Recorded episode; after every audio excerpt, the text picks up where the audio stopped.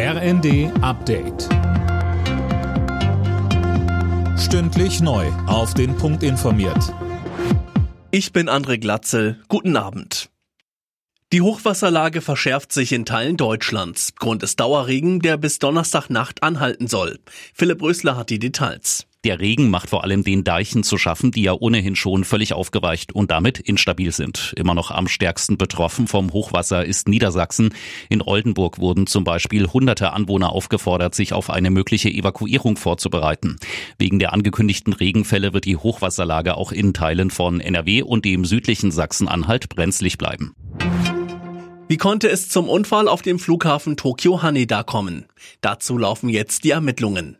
Eine Maschine der Japan Airlines war beim Landen mit einem kleinen Flugzeug der Küstenwache zusammengestoßen und in Flammen aufgegangen.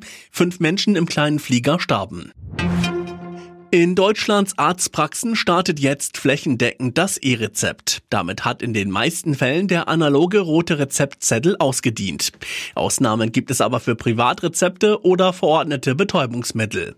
Das ist ein Fortschritt für die meisten Patienten, sagte uns Roland Stahl von der Kassenärztlichen Bundesvereinigung weil er das eben über seine elektronische Gesundheitskarte machen kann. Ich gehe davon aus, dass das wahrscheinlich der Weg sein wird, den die Patienten am meisten nutzen werden. Es gibt ja dann auch noch eine E-Rezept-App. Ich könnte mir aber vorstellen, dass gerade vielleicht ältere Menschen lieber ausschließlich mit der gewohnten Gesundheitskarte dann agieren werden, als mit einer App zu arbeiten.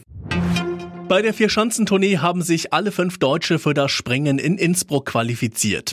Bei schwierigen Windverhältnissen wurde der Tourneeführende Andreas Wellinger als bester DSV-Springer aber nur 15. Den Qualisieg holte sich Anje Lanijek aus Slowenien.